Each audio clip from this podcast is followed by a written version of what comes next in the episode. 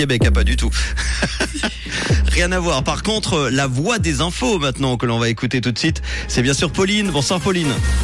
Bonsoir à tous. Un quart des ménages suisses sont touchés par des pénuries de médicaments. Les accidents en trottinette électrique augmentent à Genève et de la pluie attendue demain matin.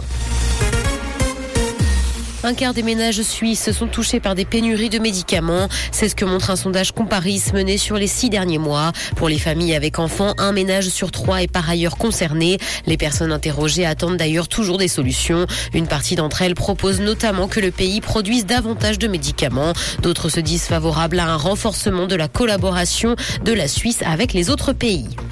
Les accidents en trottinette électrique augmentent à Genève. C'est ce que montre le bilan 2022 de la police routière. Le nombre de collisions impliquant ces véhicules aurait augmenté de près de 40% par rapport à l'année précédente. Ces engins ont actuellement l'obligation de circuler uniquement sur les routes et voies cyclables à une vitesse maximale de 20 km heure. Les récentes chutes de neige n'ont pas compensé l'hiver extrêmement sec en Suisse. Mi-mars, les stations constataient des records de faible enneigement. Cependant, les récentes précipitations ont donné un peu de sursis aux glaciers, mais probablement pas assez. Malgré les bonnes précipitations, les hauteurs des neiges en altitude sont restées légèrement inférieures aux valeurs moyennes dans l'ouest et le nord et très inférieures dans le sud. Dans l'actualité internationale, diplomatie, Emmanuel Macron compte sur le président chinois pour ramener la Russie à la raison. Le président français est en visite d'État à Pékin. Xi Jinping a salué les liens avec la France dans un monde en profonde mutation historique. Ces dernières semaines, la pression internationale est montée d'un cran sur la Chine pour l'inciter à s'impliquer pour la paix en Ukraine. Si Pékin se dit officiellement neutre, le pays n'a cependant jamais condamné l'invasion russe en Ukraine.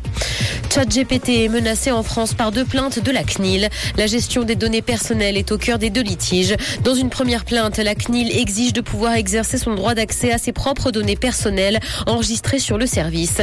Dans l'autre, elle reproche à l'OpenAI de ne pas avoir de conditions générales d'utilisation ou encore de ne pas recueillir le moindre consentement express autour de la politique de confidentialité du service. Carnet Rose, Stéphanie de Monaco est grand-mère pour la première fois. Louis Ducruet et sa femme Marie ont accueilli leur premier enfant. Le couple s'était marié en 2019 et a donc eu une petite fille. Les amoureux avaient annoncé au mois de novembre attendre un heureux événement. La famille vient donc de s'agrandir. Le ciel sera couvert demain matin et de la pluie est attendue. Côté température, le mercure affichera 4 degrés à Montreux et Morges, ainsi que 6 à Genève et Palinges. Bonne soirée à tous sur Rouge. C'était la météo, c'est Rouge.